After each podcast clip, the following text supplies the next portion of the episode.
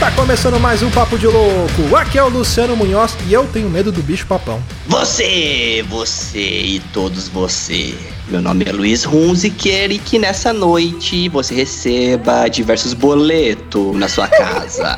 Olá, ouvintes. Eu sou a Soraya Buchain, escritora de terror e suspense, e vou passar um tempinho com vocês aqui hoje. Espero que curtam. Olá, galera. Eu sou a Juliana Daglio. Eu pareço fofinha, mas eu sou a favor do ensino do verbo diabile nas escolas. Muito bem, senhoras e senhores. Hoje a gente tá aqui com a presença de duas convidadas. Olha aí, Juliana Daglio e Soraya Buchain, pra gente bater um papo sobre literatura. Olha aí, literatura de terror.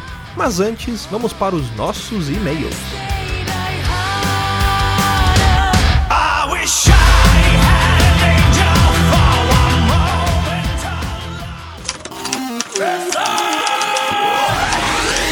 Você é burro, cara. É burro.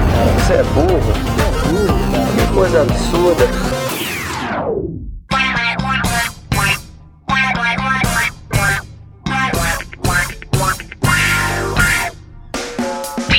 Quiser acompanhar a gente nas redes sociais, basta procurar por Papo de Louco no Facebook, no Twitter ou no Instagram. Mas se você quiser bater um papo com a gente, entra lá no nosso grupo do Telegram. Eu vou deixar o link na descrição do episódio aqui no nosso feed. E você sabia que pode ajudar o Papo de Louco a crescer ainda mais? É só se tornar um padrinho. Basta acessar padrim.com.br barra Papo de Louco tudo junto. Toda contribuição é muito bem-vinda e dependendo da sua contribuição, você pode ganhar uma recompensa. Então dá uma olhada lá que tem muita coisa bacana. Além disso, você pode participar de sorteios e promoções exclusivas para padrinhos. Uma outra forma de você ajudar a gente é compartilhando o Papo de Louco com seus amigos e nas redes sociais. Lembre-se sempre de marcar a gente e de usar a hashtag Papo de Louco. Não esqueça também de avaliar a gente lá na iTunes Store, isso é muito importante. Deixando as suas estrelinhas e um comentário bem bacana lá pra gente, a gente consegue ter um destaque no ranking, assim, mais pessoas irão conhecer o Papo de Louco. E por falar em comentários, se você quiser escrever pra gente, basta mandar um e-mail para contato arroba. E eu também não posso deixar de falar do nosso site, é papodelouco.com. Lá você vai encontrar produtos exclusivos com a cara do Papo de Louco. Então entra lá, rapá, é papodelouco.com.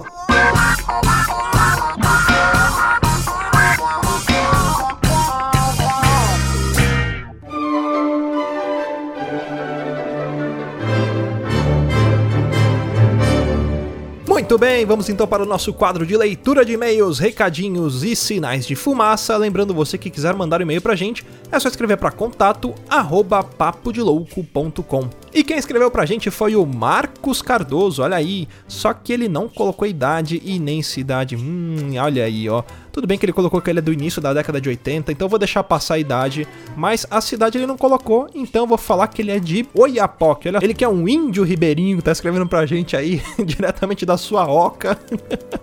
mas vamos pro e-mail dele. Fala galera do Papo de Louco, tudo tranquilo? Aqui quem fala é o Marcos Cardoso do Papo Furado. Olha aí a galera do Papo Furado mandando e-mail pra gente. Aliás, vocês ouvintes que não conhecem o Papo Furado, ouçam porque é um programa muito bacana. Continuando aqui o e-mail, gostei bastante do episódio de vocês sobre tecnologias obsoletas. Sou do início da década de 80 e praticamente ouvi, entre aspas, o filme da minha infância passar diante dos meus ouvidos escutando vocês. Como não lembrar dos orelhões com suas fichas, da musiquinha da chamada cobrar, de ficar doidão com o mimeógrafo, ou do barulho do gato agonizante nos modems ao conectar. Sobre computadores, lembro de uma pegadinha que fiz com um amigo lá pelos idos de 96, 97. O Windows não era exatamente o sistema operacional da sua máquina, ele era uma interface que rodava a partir do DOS. Quando você iniciava o PC, uma série de rotinas, inclusive o carregamento do Windows, rodava a partir de um arquivo chamado autoexec.bat que era editável. Nossa, cara. Aqueles, é, é pra editar o BAT, se não me engano, ele é um TXT comum, né? Você consegue escrever qualquer coisa. Nessa pegadinha, era inserir no meio da rotina de carregamento do PC a mensagem formatando C dois pontos, pontinho, pontinho, pontinho, pontinho, até 100%. e depois, uma função de pausa. Isso tudo sem o amiguinho ver. Depois era só esperar a cara de desespero que ele faria ao iniciar a máquina. Enfim, isso é só uma nostalgia nerd. Sobre o cast de heróis negros, gostei muito do enfoque de vocês e afirmo que John Stewart é o Lanterna Verde mais badass motherfucker de todos. Eu concordo com você. ele mastiga Guy Gardner e cospe Kyle Rayner no café da manhã. Ô, louco! e acho que seria uma única chance da DC conseguir fazer um filme decente com Lanterna Verde. Bom, já me alonguei demais. Continuem com um excelente trabalho. Grande abraços, Marcos Cardoso. Pô, cara, muito obrigado mesmo pelo seu e-mail. Legal saber que a galera do Papo Furado aí tá curtindo a gente também. O Rogerinho participou, inclusive, com a gente aqui. Foi muito bacana. Aí ele mandou um adendo aqui também. Um adendo, esqueci de falar que acho a voz do Luciano igual a do Daniel Bayer do Decreptus.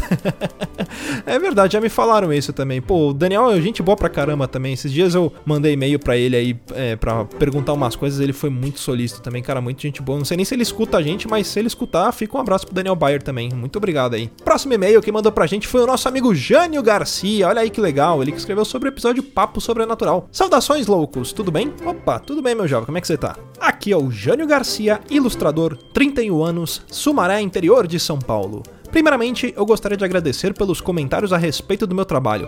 Que foda saber que vocês conhecem a minha arte e gostam. Grande honra. Pô, cara, a honra é toda nossa. Muito obrigado por estar sempre aí acompanhando a gente também. Valeu mesmo. Estou aqui para contribuir com acontecimentos da minha infância que até hoje contei apenas para minha esposa. Meus familiares e amigos não sabem. Agora eles vão saber que você tá no arquivo confidencial.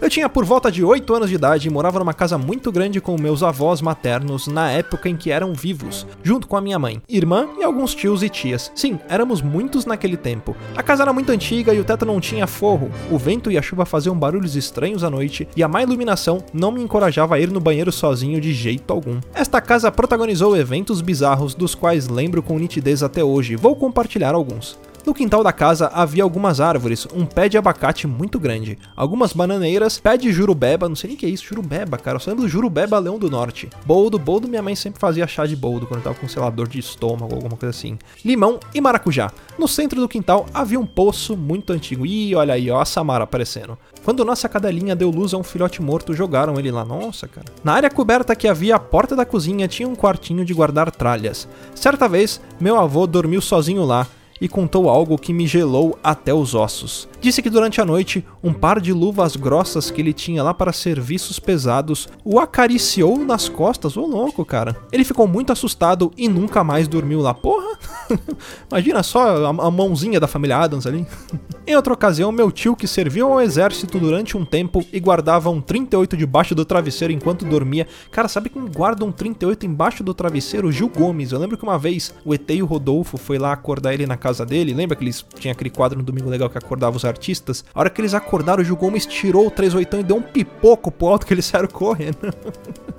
Mas continuando lá, começou a passar muito mal no final da tarde. Minha avó era uma evangélica muito fervorosa, disse que era trabalho feito contra ele e passou a fazer orações repreendendo aquele mal, até que meu tio vomitou o que parecia um morcego. Caralho, como assim, mano? Quando cheguei perto e vi aquele bicho todo melado de algo viscoso amarelo e vermelho que eu quase surtei. Durante a tarde do outro dia, eu e minha avó ouvimos a lata de Nescau cair na cozinha e fazer um barulho muito grande. Quando chegamos lá, não havia nada no chão e a lata estava intacta no armário da cozinha. Caraca, que estranho, cara. Era comum escutar alguém chamando pelo seu nome, como se estivesse no portão de fora, mas não tinha. Minha avó dizia para nunca responder, o que fiz sem perguntar o porquê. Eu tinha pesadelos no qual via demônios em forma de sátiros saindo de um buraco que havia perto do pé de Jurubeba era horrível. Nunca ficava sozinho naquela casa.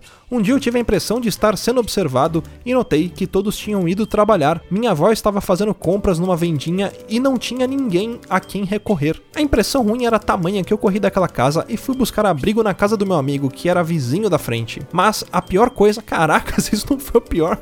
Mas a pior coisa aconteceu numa madrugada. Como eu dormia junto com a minha mãe e irmã mais nova, nos juntávamos num sofá-cama junto com uma cama de casal para abrigar todos juntos. Eu acordei acordei e notei que a luz estava acesa. A iluminação estava boa e resolvi olhar em volta. Me ajeitei na cama e voltei a dormir. Quando olhei aos pés da cama, vi minha avó me olhando. Caraca, velho. Nossa. minha reação foi sorrir para ela. Antes que eu pudesse perguntar se estava tudo bem, vi sua figura desaparecer na minha frente como se estivesse se desintegrando muito rápido, ô louco. Aquilo não fazia o menor sentido. Com o coração disparado e um medo incontrolável, eu puxei o lençol e me cobri debaixo dela. Não tinha coragem nem de gritar ou me mover. Pressionei meus olhos com força e respirei de forma entrecortada. Foram minutos de pavor intenso. Eu não sabia o que iria acontecer. Por fim, consegui dormir e na manhã seguinte perguntei à minha avó se ela esteve no quarto na noite anterior, o que ela negou. Aquilo nunca mais voltou a acontecer mas é algo que guardo até hoje e me lembro sempre com muito receio e medo. Abraços, Jânio Garcia. Caraca, velho, nossa. Imagina a situação, você vê sua avó ali, você acha que ela vai te dar boa noite e de repente ela desaparece, cara, nossa. Como diria o Luiz Hunsker, crendo Deus Pai, crendo Deus Pai. Mas, Jânio, muito obrigado pelo seu e-mail. Continue escrevendo pra gente. E, galera, procurem lá o trabalho dele que é muito legal. Próximo e-mail que mandou pra gente foi ele: o mito, a lenda, o homem. Técnica, por favor, troque a trilha. Ageu, nosso ouvinte honorário. Olha aí, ele que escreveu sobre o nosso episódio número 60, Heróis Negros. Salve loucos, aqui é o Ageu, ouvinte honorário do programa. Muito bom o tema, todos os heróis citados são fodas. Um herói que acho um desperdício não terem feito um filme ou uma série é o Super Choque, mas acho que no futuro ele deve aparecer no universo da Liga. Seria foda se a DC fizesse um filme do Batman do futuro e o Super Shock aparecesse no filme logo em seguida lançado um filme sobre ele. Fora isso, sinto falta de heroínas negras, a única que me lembro é da Tempestade. Pô, é verdade, Ageu. Bom, lembro também da Mulher Gato, né, da Celina. Mas agora acho que com o filme do Pantera Negra vai ter mais, mais representatividade aí, vai ser muito bacana. Ele conclui lá, grande abraço a todos. Ageu, muito obrigado pelo seu e-mail, sempre tá escrevendo pra gente aí, né, à toa que é nosso ouvinte honorário aí. Bom, galera, para finalizar, queria falar da nossa campanha de encontrar o nosso ouvinte no Acre. A gente tá muito perto, olha, ele já apareceu nas nossas estatísticas lá, até mandei foto no Twitter, lá no Instagram para quem acompanha a gente, mas a gente ainda não recebeu o e-mail dele, então vamos incentivar a galera lá do Acre a escrever pra gente. Vocês são muito queridos da gente aqui do Papo de Louco, então manda e-mail pra gente que vai ser muito bacana também. Mas é isso aí, galera, continue escrevendo pra gente e bora pro cast Pau na Máquina.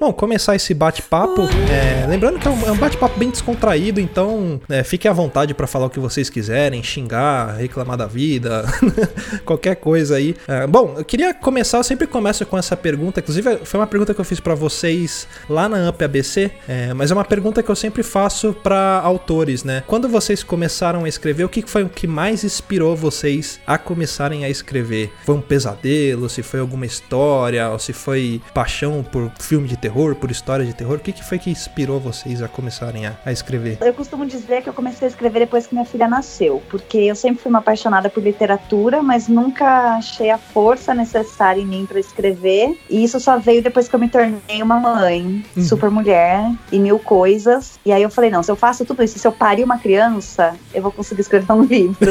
É que você teve um filho, plantou uma árvore e daí você foi escrever o livro. Por incrível que pareça, eu não plantei a árvore, Olha era aí, o mais simples.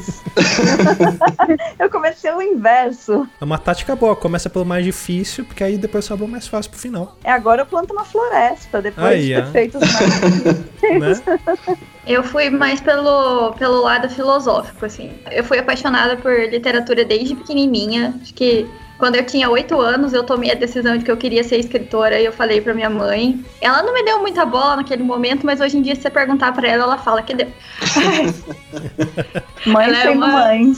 mas super orgulhosa. E quando eu tava com 19 anos, né? isso Já, já, tá, já tem 9 anos, eu tava na faculdade de, de psicologia, tava cursando meu segundo ano na faculdade de, de psicologia, Não, peraí, peraí, tem um come- detalhe, tem um detalhe, peraí, desculpa, Juliana. Em Bauru, em Bauru. Olha Bauru aí, é ó. só mato. Saudades, Bauru. Eu tô fazendo um coração com a mão agora.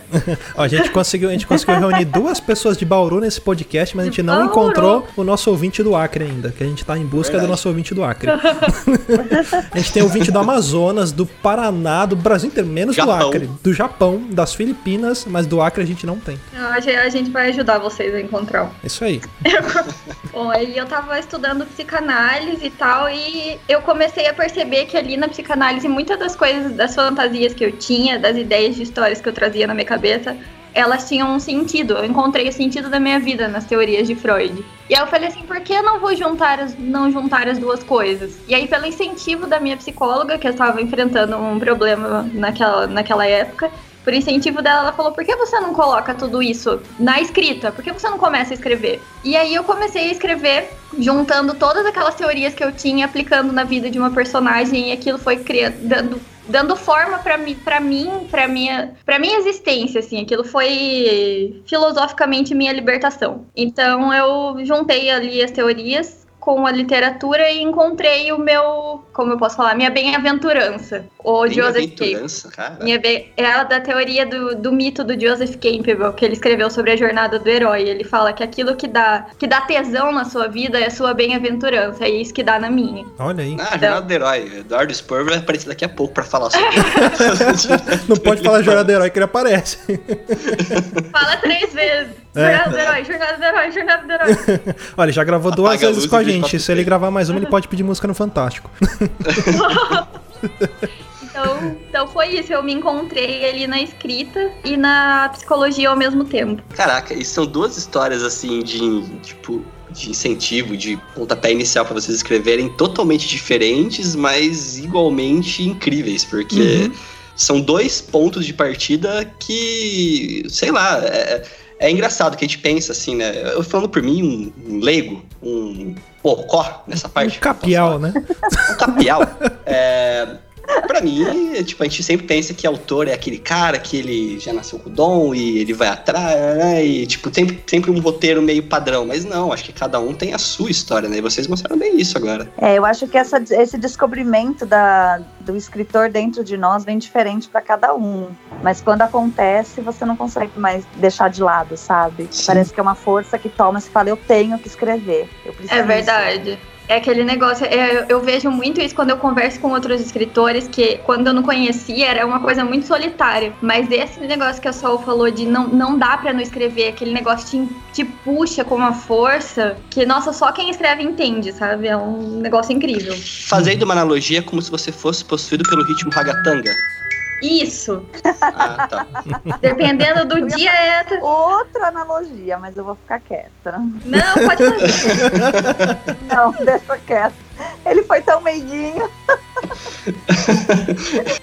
Mas assim, vocês duas já começaram escrevendo no terror ou foram mudando de gênero um pouco, ou até hoje mudam, escrevem outros gêneros? Não, eu comecei no, no drama, no que chamam hoje de Siklit, né? Que é literatura escrevendo sobre doenças e introduzindo esses personagens é, enfrentando problemas sociais. Eu escrevi sobre depressão. O meu livro sobre depressão chama Uma Canção para Libelo. Ele tá na Amazon agora, repaginado, todo bonitinho.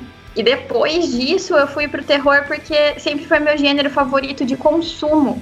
E eu achava que eu não era capaz de escrever uma coisa que desse medo nas pessoas, às vezes ainda acho. Então eu escrevo mais pra, pra falar do lado obscuro do ser humano mesmo, daquilo que, que dá, que me, que me deu medo um dia. Então eu fui do, do drama ali, da depressão pro terror e demorou uns três anos ainda eu começar no terror. Eu transito entre o terror e o suspense. É, meu primeiro livro foi um thriller chamava, chama, né, Até Eu Te Possuir, que trata de alguns temas como relacionamento abusivo. E, na verdade, eu geralmente gosto de escrever contos de terror mais pesados, assim, bem pesados. E para os livros, eu prefiro seguir a linha do suspense com toques de terror. Nada muito pesado no terror de livro, assim. Então, você pegar um conto e um livro, são temáticas bem diferentes. Então, eu transito entre esses dois gêneros irmãos, né? Que eu acho que um tá bem intrínseco no outro. E hoje em dia vocês vivem de, de escrita ou não? Vocês têm como profissão, além da escrita, uma outra profissão? Como que, que vocês conciliam isso na vida de vocês? Eu tenho outra profissão, não vivo de livros. Para mim, escrite- é, ser escritora é um hobby, né? E tem uma outra profissão que é a qual eu dedico a maior parte do meu tempo, que eu amo também, lógico. Mas eu geralmente escrevo nas horas vagas, né? Entre filho e filha, né? No caso, e trabalho, e marido, e academia, a gente escreve quando dá. Que eu acho que é uma, uma parte ruim da, da literatura nacional. Assim, nem todos conseguem seu lugarzinho ao sol para viver disso, né? Não é, no caso, não é minha pretensão viver disso, mas Uhum. eu acho que a maioria dos escritores gostaria de. É, eu, eu gostaria de. Eu, atualmente eu tô desempregada, né? Se alguém tiver aí e-mail pra mandar currículo, pode falar. É, Mandem então, suas vagas para o contato, arroba papo de louco. Eu sou psicóloga clínica, né? Eu exerço a profissão de psicóloga clínica, não no momento, porque eu me mudei de Bauru, mas quando eu tava em Bauru, eu tinha trabalhava numa clínica aí. E como psicologia clínica é uma coisa que você monta a sua agenda, eu sempre tentei fazer a metade, né? trabalhar com psicologia de manhã e escrever à tarde. Eu conciliava as coisas dessa forma, mas o que me dá o sustento mesmo é a psicologia, não é a escrita. Um dia eu espero chegar lá. Nossa, você era psicóloga clínica, então, né? Tipo, que faz, tipo, conversa com as pessoas. É, é isso daí, né? Que É, psicoterapeuta. Isso. Psico... Isso. E pra cabeça da pessoa que é um psicólogo desse tipo, é bem complexo a maneira que você tem que lidar também com os pacientes. Tô errado? Não, não, tá, é, é complexo. Eu costumo dizer que ser psicóloga clínica é você colocar a mente de uma pessoa dentro da sua. E aí você tem que ter espaço para as duas, né? Para a sua e para dela. Você não pode confundir a sua com, da, com o do seu paciente. É uma profissão muito bonita que exige muita empatia e é muito difícil também. Caraca. E isso ajudou também na escrita sua. A prática clínica não, porque a gente tem que ser, a gente é ensinado, né, a ser completamente sigiloso com, quanto à vida dos nossos pacientes. A gente não pode falar nada fora do contexto da clínica ou da supervisão. Então eu, eu trouxe isso muito como, como uma estrutura para mim. Eu não levo a vida dos meus pacientes para os meus livros. Ah, mas em vez de escrever sobre um paciente, você pode colocar um amigo de um paciente. Paciente. E aí você coloca nessa. É igual um aquele de um pessoal que vai no Altas que Horas. frequenta a clínica tal, tal, tal, na cidade tal, tal, tal, CEP tal, tal, tal. É igual o pessoal do Altas Horas quando vai falar com a Laura Miller, né? Ah, um amigo meu, né? Ele queria saber. Não, brincadeira. A gente Não, sabe que tem, tem essa falou- questão de, de sigilo, tudo. tem que, tem É, que respeitar, aqui, coisas aqui da no Papo de profissão. Louco, sempre quando a gente cita algumas histórias, a gente nunca revela os nomes, né, É Luciano? verdade, é verdade. Não, mentira, a gente a sempre gente trabalha com trabalha nomes. Tanto que eu tô com um relacionamento bem desgastado com a minha mãe recentemente, por conta de uma história que eu contei dela. verdade. Caramba, não perdoa nem a mãe. Ah, depois eu passo o episódio pra vocês. É o papo de merda, pra vocês terem uma noção. Tô até com medo Mas- do que vai sair daqui.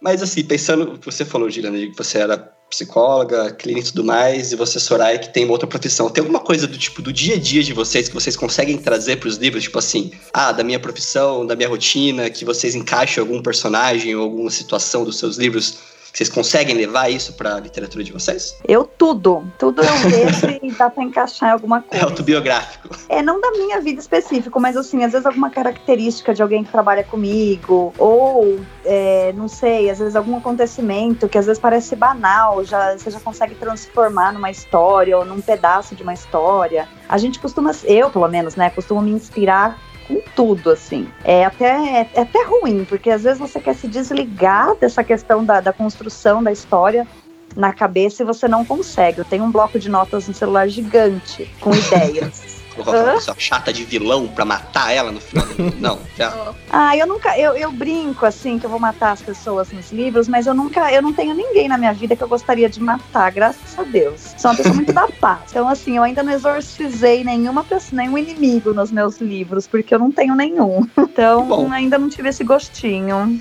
Acho que tem também, é, além do que a Sal falou, né, de se inspirar em situações, assim, para ter ideias, tem também esses insights que a gente tem para fazer comparações, para fazer metáforas. Eu tenho isso o tempo inteiro. Outro dia eu viajei muito, eu viajei profundamente numa maçã. Oi? Pra fazer, é, Ué, eu, deu travei eu, cor- eu cortei a eu cortei a maçã no meio.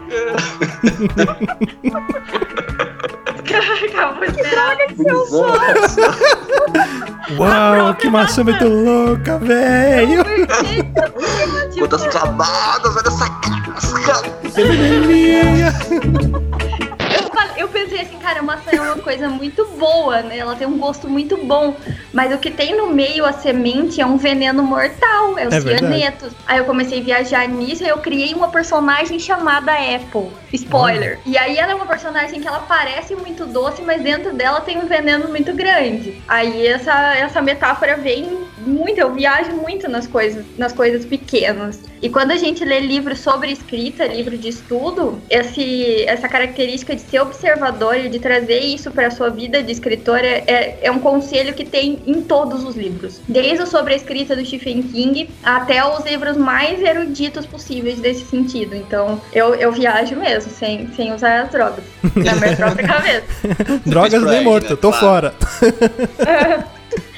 Pego pro minha Ed. maçã e vou embora.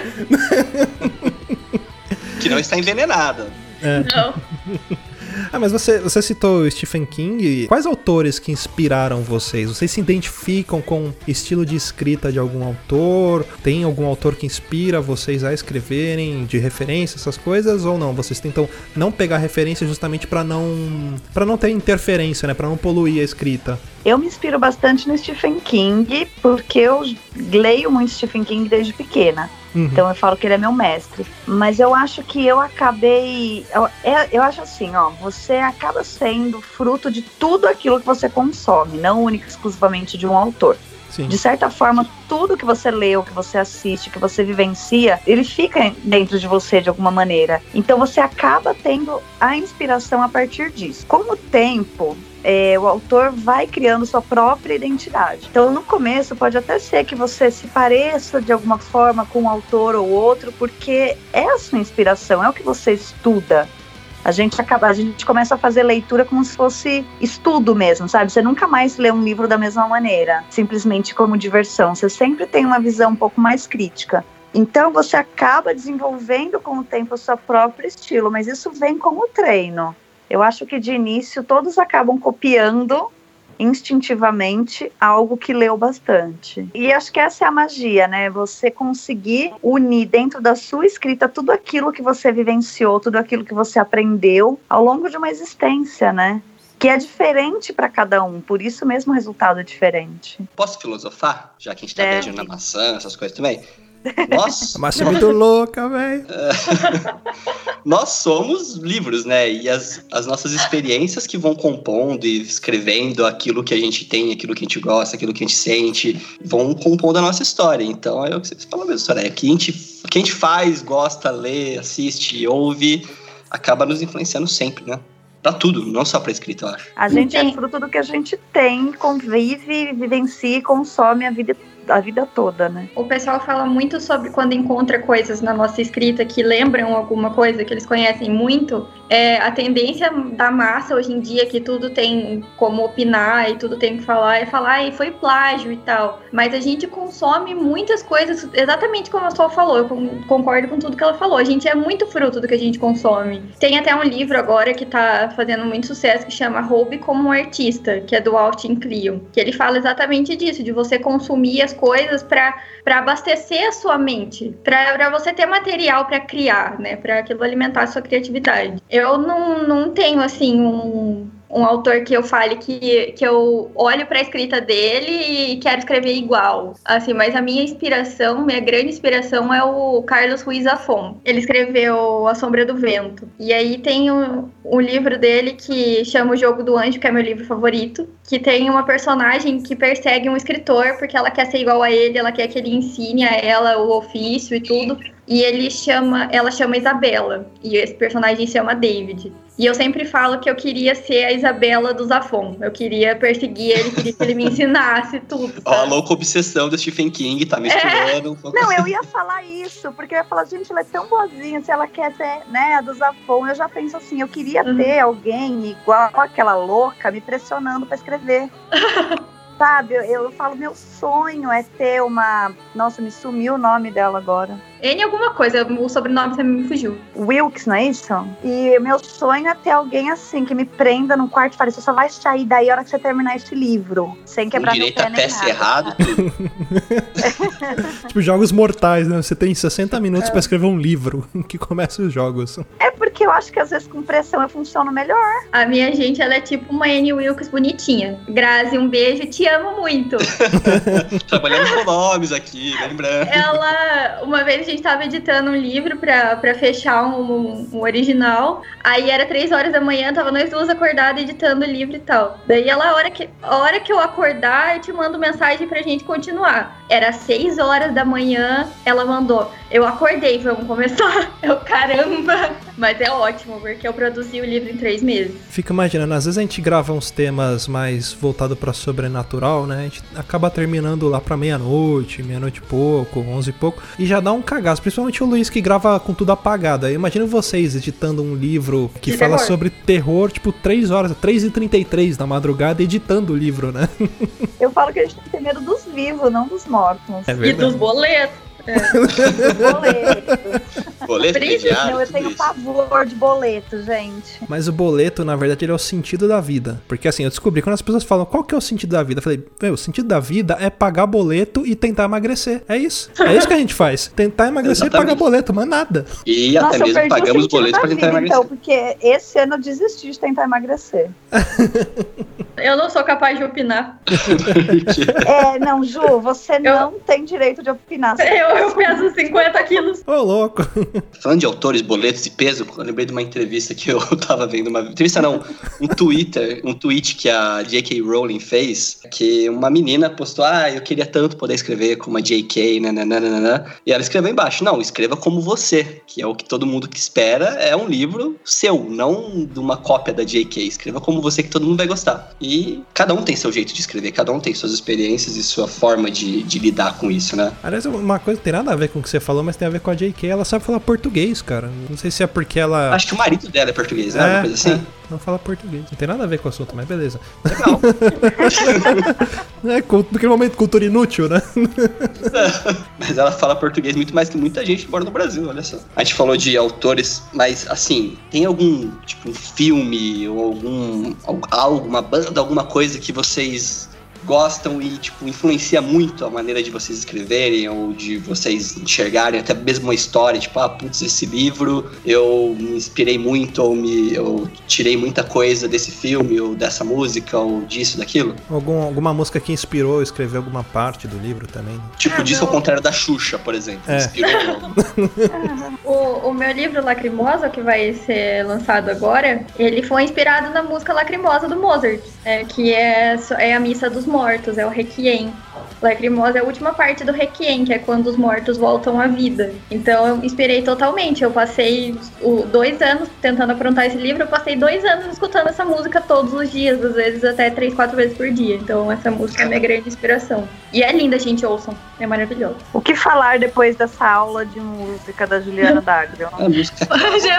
responde- Uma, uma música, eu escutei uma música por dois anos. Eu não sou muito ligada em música, assim, eu só ouço música dos anos 90. A minha playlist é total rock dos anos 90. Aí, ó. Mas é, tinha uma música do B.B. King, que é Tired of Your Jive, que eu, toda vez que eu ouvia essa música, eu imaginava uma pessoa destrinchando um corpo enquanto tocava essa música no rádio, sabe? Tipo psicopata americano. É, olhando no espelho. não, nem tanto, mas. e aí depois eu, eu- eu escrevi um conto de uma antologia que ainda não saiu. E eu consegui pôr essa música de pano de fundo, tá? Não é nem o central, assim. Mas foi a única inspiração musical que eu tive. Às vezes eu coloco uma outra música, mas não que nem a Ju, assim, que eu, eu não consigo ouvir música e escrever, não combina na, pra mim, tá? Pelo amor de Deus, Ah, não não. me crucifiquem. Enquanto eu escrevo também não consigo ouvir nada, nem o miado do gato. Nossa, eu tenho déficit de atenção, então é muito difícil. Eu escrevo em qualquer lugar, no celular e tudo mais, mas ouvindo música não é. Eu não sou uma pessoa que ouve muita música. Só ouço a playlist do Spotify quando eu tô na academia. Eu tenho déficit de atenção também, mas comigo é o contrário. Eu preciso estar ouvindo música pra me concentrar. Tanto que lá no, no trabalho, eu trabalho só ouvindo música. Por que, que eu, tô, tô falando isso também? Porque eu até comentei no, no, no podcast que a gente gravou com os meninos que eu comecei a escrever um livro, só que eu tô em, em bloqueio criativo, né? Que eu escrevi faz uns dois anos que eu parei e deixei lá minhas 150 páginas escritas. Só que eu escrevia ouvindo muita música também. né? Cada cena era uma música que ficava em looping ali. Eu comecei, aliás, o que me inspirou foi uma música da Lorena McKennitt que eu ficava, eu vi ela no trabalho e falei, nossa, eu já me imaginei tipo numa cena tal. E aí o prólogo do livro eu escrevi todinho ins- inspirado por aquela música. E aí depois fui ouvindo outras músicas escrevendo as cenas. Eu tenho um livro também que vai ser lançado baseado em Total Eclipse of the Heart. Lindíssimo. Mentira. Adoro essa música, Né? meu Deus! O primeiro capítulo Gente, chama Turnaround. Olha aí, O segundo chama Bright Eyes. né? Ó, mas só pra. Um momento inútil, cultura inútil também. Não sei se vocês viram que teve um eclipse total esse dia da, da- do Sol esses tempos. Da, da- acho que é do Sol. Esses tempos atrás, não sei se vocês lembram. É teve mesmo, um cruzeiro que pagou a Bonnie Tyler pra cantar Total Eclipse of the Heart durante o eclipse. Meu Deus! Eu preferi o do Roberto Carlos.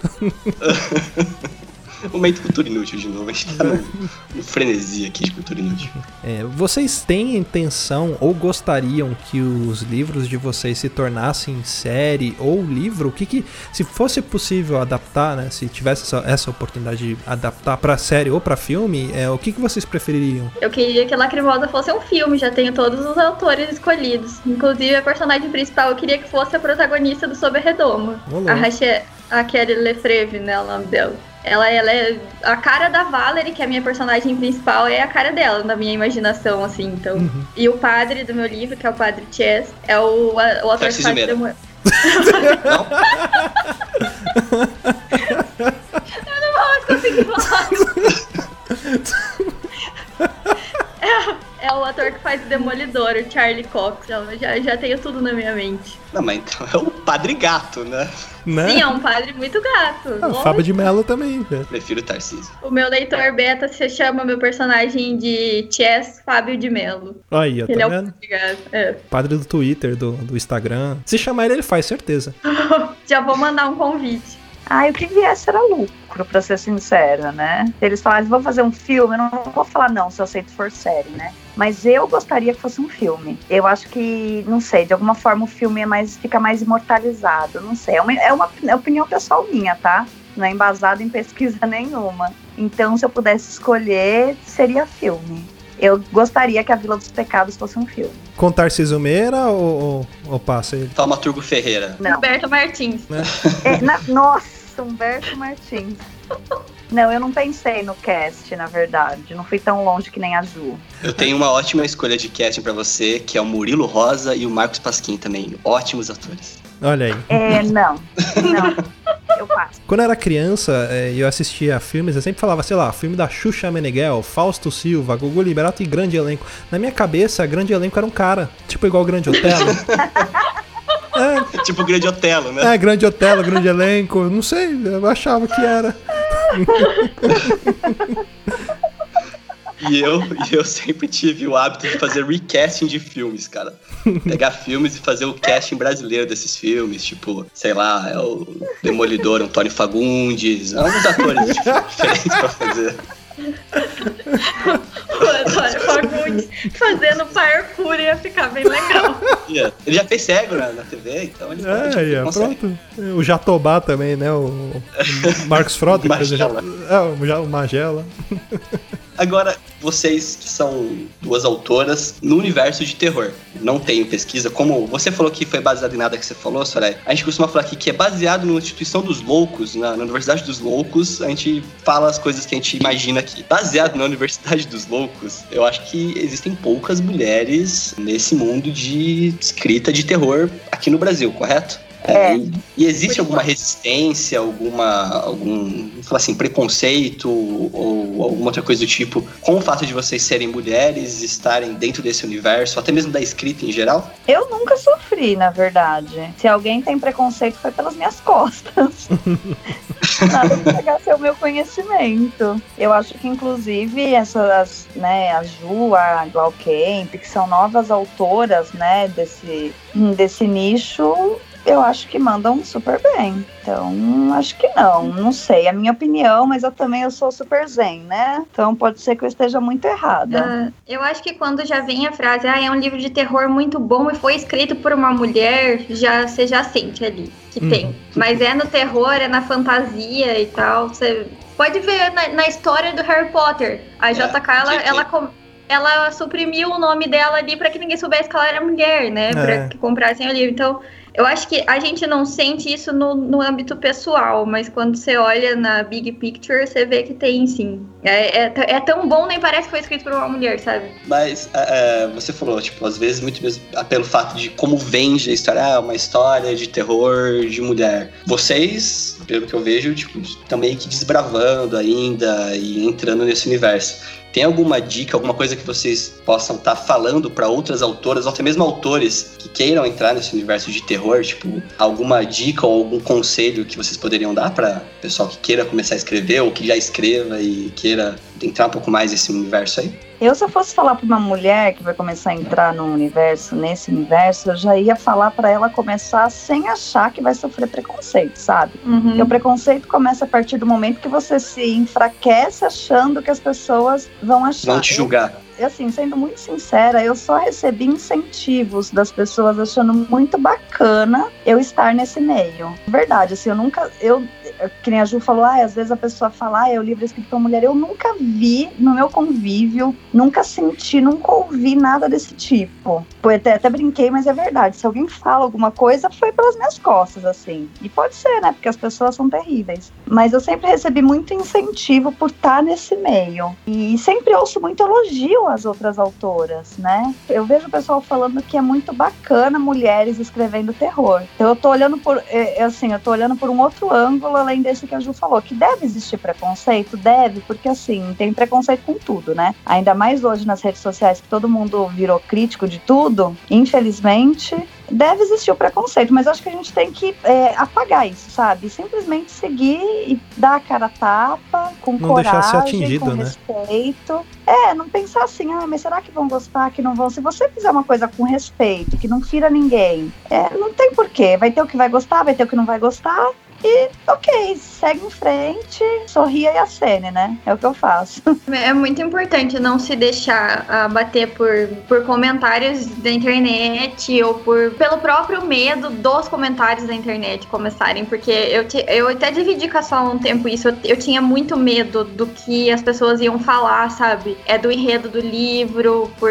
Eu não, não sei se eu consigo colocar muito bem isso em palavras agora. Mas medo da opinião mesmo das pessoas quanto às partes delicadas do livro. Porque quando a gente lida com terror, a gente lida com coisas muito delicadas. Tipo, eu, eu colocar um padre no meu livro e esse padre ser apaixonado pela minha personagem principal, por exemplo, apesar do, do enredo não girar em torno do romance. Mas isso pode. Eu tinha medo disso gerar um desconforto com pessoas católicas, sabe? E aí eu fiquei, eu fiquei um pouco sufocada por isso por um tempo, mas eu me libertei disso, porque eu sei que eu fiz uma coisa com muito respeito, eu sei o quanto eu estudei para montar esse esse enredo, então eu não, não sinto que eu, ofendi ninguém. Se eu for aconselhar uma, uma pessoa agora, não deixa isso te parar, não deixa o medo da crítica, não deixa a crítica em si, não deixa isso não, não deixar você escrever, não deixar você lançar seu livro, porque só de você ser mulher e tá ali você já tá combatendo o, o preconceito com, por um monte de outras mulheres, entendeu? Sem você levantar bandeira, sem você falar sobre feminismo, sem você falar sobre nada, só de você estar tá ali, você já tá fazendo sua parte. É Sabe o que eu lembrei agora? Lembrei agora de uma, uma frase, não sei se o Luciano vai lembrar, que o Eduardo Spor falou aqui no Papo de Louco, quando ele veio, que, ah, como é que você faz o negócio do seu livro? Eu falei assim, ó, primeira coisa, você tem que acreditar que o que você tá escrevendo é muito bom. Se você não acreditar que o seu livro é bom, você nunca vai conseguir vender isso para ninguém, porque ninguém vai acreditar em você, entendeu? E críticas sempre vão ter, né? Porque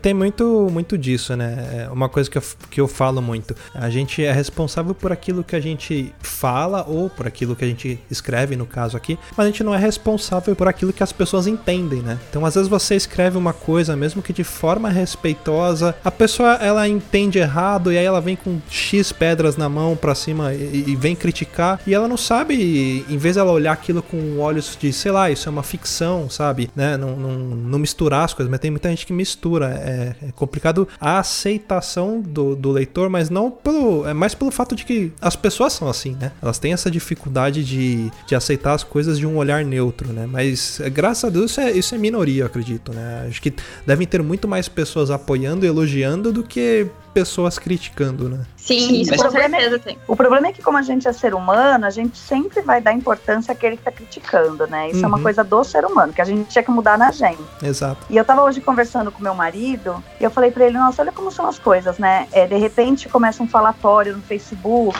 e as tais das pretas literárias. Então, aí cada hora é, é por um motivo X, né? Eu falei, nossa, mas olha como as pessoas não entendem, né? Se tá tudo bem, tá aquele caos, né? Você é chateado, aquele caos, seu nome no meio. Se você fechar o computador, aquilo acabou, aquilo não é sua vida Uhum. real. Exato. A vida real são as pessoas que estão ao seu redor e que realmente te querem bem. Aquilo lá é uma coisa virtual. Porque as pessoas na frente do computador, elas se tornam muito valentes. Sim. E elas não se dão conta de que às vezes elas estão destruindo uma vida, elas estão acabando com sonhos, sabe? Eu queria tatuar isso que a Sol falou agora, porque eu vou fazer uma tatuagem. Foi muito bom. Tem é, uma outra analogia assim, o cara na internet fazendo crítica é o maluco no deserto. Se você dá voz pro maluco, ele vai ganhar força. Se você deixar o maluco falar sozinho ali, você é, entender, filtrar, aceitar aquilo que é importante e descartar aquilo que não presta, é, aí é evolução. Exatamente. Vai mais de como você aceita. Tudo na nossa vida é assim. As, as situações elas vão acontecer. O que vai pesar é a forma que você aceita aquilo, como você lida com aquilo. Então, assim, você vai dar, você vai dar importância para aquilo, você vai transformar aquilo na sua vida, ótimo, ela vai crescer de proporção. Não, aquilo lá é um pedaço, sabe? Eu posso lidar com isso, ele é pequeno. Então pronto, aquilo lá vai ter a, a real, o real tamanho dele, que é nada. É, me preocuparia se alguém assim, se a minha família viesse me criticar, me preocuparia. Se uns amigos viessem me criticar, me preocuparia. Agora, às vezes, sabe, uma crítica sem fundamento. Uma pessoa que não conhece, né? Simplesmente tá ali pra, pra poluir, vamos dizer assim. É porque você sabe quando a pessoa quer fazer uma crítica para te ajudar e quando ela quer fazer uma crítica para te destruir. Uhum. Começando que se a pessoa quer fazer uma crítica para te ajudar, ela não precisa espalhar os quatro cantos do mundo. Ela vai te chamar no privado como uma pessoa educada e vai te falar: olha, eu queria te dar um toque. Ela não vai querer polemizar, querer ganhar status porque polemizou, sabe? Então a gente começa a ver por aí é, o quanto uma crítica é ou não importante para nossa vida. Eu já recebi muitas críticas bem construtivas e levo todas. Agora, se a pessoa vier falar uma coisa sem fundamento, desculpa.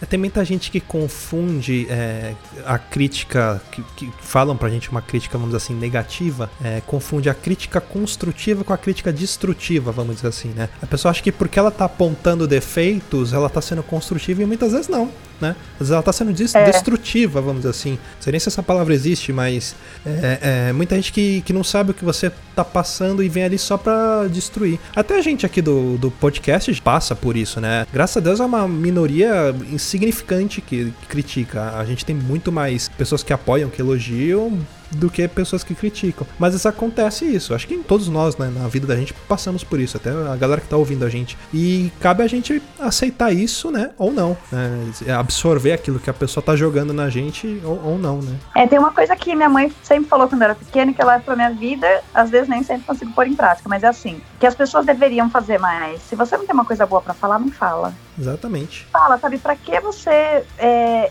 poluir o mundo com mais coisa ruim, além do que a gente já tem que lidar de coisa ruim do mundo que simplesmente acontece. Pra que você acabar com o dia das pessoas, acabar com o seu dia, trazendo à tona uma coisa ruim. Usar Eu a energia eu pra tenho- uma coisa errada, né? Por que, que não usar essa energia pra uma coisa boa? Ô, Luciano, isso aí foi uma indireta às minhas piadas ruins. Eu acho que eu Não, É, percebi. cê- assim, Luiz, eu não queria falar, né? amor mas de como a gente trabalha com Eu nomes, sou altamente criticado aqui. Eu vou abrir o jogo. Eu sou criticado pelas minhas piadas todas as vezes. Estou indo em vários grupos de apoio. Não estou conseguindo suportar mais isso e não sei até onde eu vou aguentar. olha, as suas piadas, elas elas não são de forma alguma negativas. Hoje eu acertei. Tem uns dias que o negócio é feio. De qualquer maneira, tu vai fazer dar risada, nem que seja da sua cara, entendeu? Bem pras pessoas. Qualquer coisa eu te presta serviços psicológicos pra você se recuperar desse trauma. aí, ó, Pô, tá vendo? vamos unir útil e agradável. É, Emprego é sem- e um paciente. Aí, aqui. É 100 reais a hora. Mais boleto pra pagar, né?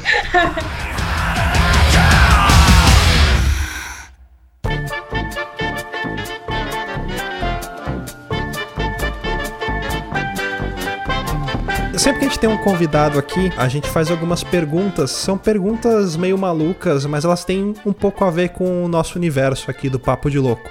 E a gente sempre gosta de ouvir a opinião das pessoas que são convidadas. E geralmente quem faz essas perguntas é o, é o Luiz que tá aqui. Luiz, você que é o pai da- das perguntas aí, você está preparado? Sabe que às vezes eu ouço e me surpreendo com as porcarias que eu falo, mas tudo bem, vamos lá. Juliana e Soraya, vocês estão preparadas para responder as perguntas mais importantes da história desse podcast? Sim. Sim. Então, é, é, eu vou perguntar alternando a ordem, tá? Então, primeiro eu vou perguntar pra Juliana e depois. A mesma pergunta, Juliana responde depois Soraya, depois Soraya e Juliana. A gente vai alternando as ordens, eu vou direcionando vocês, ok? E depois as duas Estão respondem ao mesmo preparadas? tempo. Isso, depois ao mesmo tempo, depois de trás pra frente, pra tentar dar uma variada. Mas Ok. podemos começar? Podemos. Então, Juliana e Soraya. Primeira pergunta é: biscoito ou bolacha? Começando por você, Juliana. Bolacha, com certeza. Bolacha. Boa. Boa. Yes! Yes! Score. Marca aí, Luciano, na lousa nossa aí. É. Biscoito. Ah! Só pra contrariar. Só, Só pelo pra caos. contrariar, tá vendo? Só pelo É, caos, pela desordem. Que a gente traz bastante gente do Rio pra participar, né? É, de bastante convidados do Rio de Janeiro. E eles sempre falam bis, biscoito, biscoito, né? É sempre biscoito. É. Foi. É. A gente chamou Aí- aqui Carlos Boltor, Andrés Ramos, Eduardo Spor, todos eles falaram biscoito. É, a gente tava quase empatando com os meninos lá, que eles falaram. Alguns falaram bolacha, outros falaram biscoito. Mas a gente vai virar esse jogo. Mas na enquete oficial do Papo de Louco, bolacha tá ganhando. É, é verdade. O- o 85%. Luiz Carlos, meu gato, mandou dizer que é bolacha também. Pode marcar mais um. Aê! Boa, boa, boa. Segunda pergunta: Bauru ou misto? Começando por você, Soraya. Misto. Ai, caceta. Bauru, gente. Aê! Ah, Acho que é a primeira que- primeira vez que falou Bauru, Luciano. É a primeira que fala Bauru. Mano, eu não preciso nem explicar o porquê. né? É, eu não preciso nem explicar o porquê dessa pergunta, né? O Luiz é de Bauru, só que ninguém prefere Bauru. Mas sabe que eu posso te falar uma coisa? O restaurante, o restaurante, a lanchonete que fazia o Bauru aqui em Bauru fechou, sabia? Então, É, por que será? tá em Mas, é- mas ainda tem o Bauruzinho na rodoviária. Tá Tem, eu, eu vou mandar uma foto pra vocês ainda abraçando o Bauruzinho, ou roubando ele também. É, que vira e mexe a galera É, rouba. gente, né? o pessoal que roubou o Bauruzinho foi até preso. É, então, Presta atenção na importância do negócio. é, vivendo perigosamente, né? Terceira pergunta: pizza com ou sem ketchup? Começando por você, Juliana. Sim, com certeza, meu Deus. Com Sim. maionese. Sem O ketchup. quê? Com maionese? Maionese? Eu, eu ponho maionese em tudo, é meu ponto fraco. Pizza com maionese? Farofa também? Batata palha? O que mais? A Fernanda, a minha noiva, ela põe mostarda nas coisas. Mostarda e pimenta. Ela come pimenta pura. Pega do pé a pimenta, mastiga, igual como, sei lá, Ai, como quem adoro pegasse uma, uma maçã e comesse. que eu acho mais, acho mais estranho ela guardar sempre uma pimenta na bota dela, não sei porquê. Você falou que ela pega do pé? Ah, nossa. Nossa! É a primeira vez que você consegue. consegue invocar o, o praçódia na- nas É, perguntas. Pra sódia. É, quarta pergunta. Qual a principal mania que vocês têm no dia a dia de vocês? Começando por você, Soraya. Você tem alguma mania que você faz no seu dia a dia? Alguma loucura sua? Nossa, eu não tava preparada pra essa pergunta.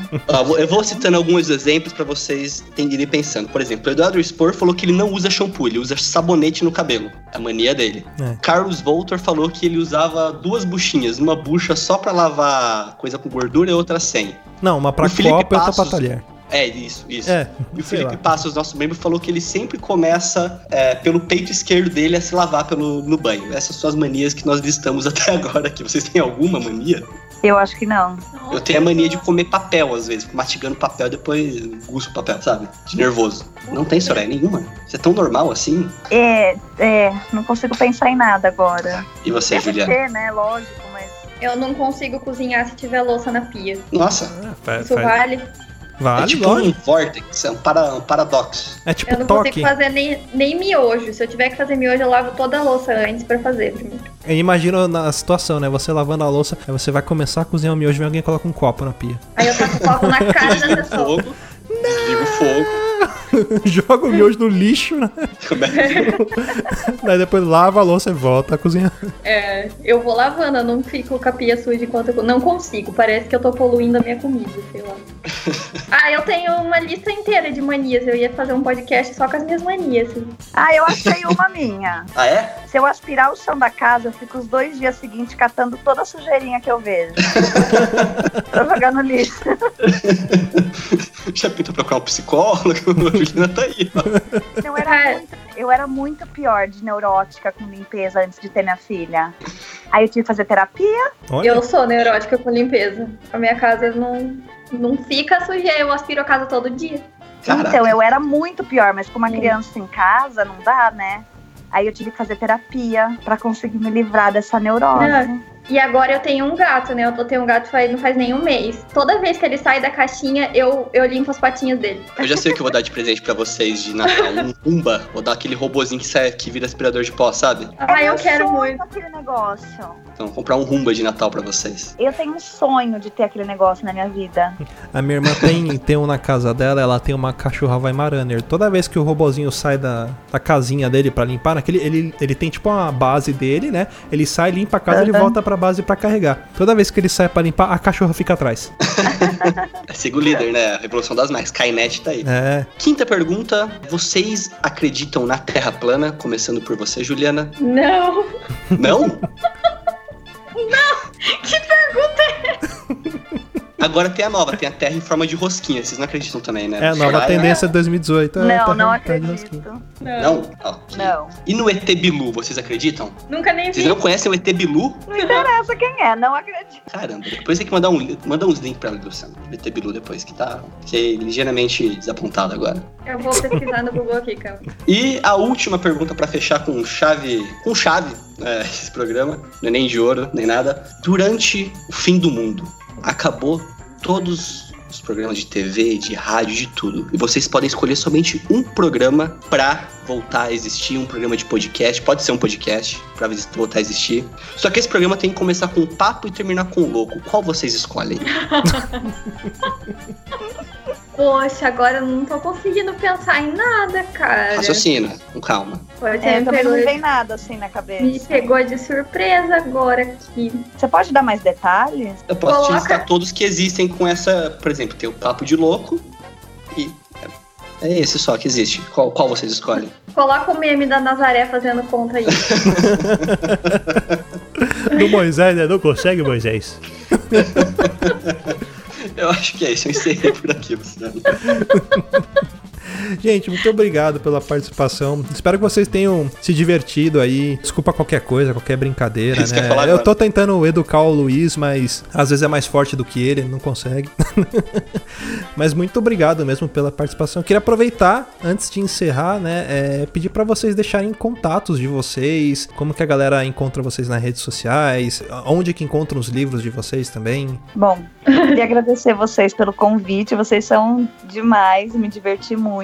É, eu tô nas redes sociais, é Soraya Buchain, acho que tipo só tem eu, então não vai ser difícil de achar. Os tipo meus- Luiz Hunziker, né? É mais ou menos isso. E os meus livros, até o link para os digitais da Amazon, vocês podem encontrar no meu site, que é sorayabuchainescritora.com.br. Uhum. E eu tô no Instagram, no Facebook, sou super ativa nas redes sociais, então podem me seguir lá, pode mandar mensagem que eu respondo com carinho. Bom, minha página chama Juliana Daglio mesmo, Juliana Daglio barra autora. E eu tô sempre lá no Facebook postando as atualizações dos meus trabalhos. Eu tenho um livro agora que tá disponível na Amazon e também para leitura no Kindle Unlimited. E ele chama Uma Canção para a Libélula e é meu drama sobre que, em que eu falo sobre depressão. E meu livro Lacrimosa vai sair pela Bertam Brasil agora no primeiro semestre de 2018. Sensacional. Então fica aí a dica para os nossos ouvintes aí de como conseguir os livros. É muito bacana você valorizar a literatura nacional. E é isso aí. Mais uma vez, meninas, muito obrigado. A gente vai ficando por aqui, pessoal. Obrigado pela audiência. Até semana que vem. Beijo na bunda e tchau.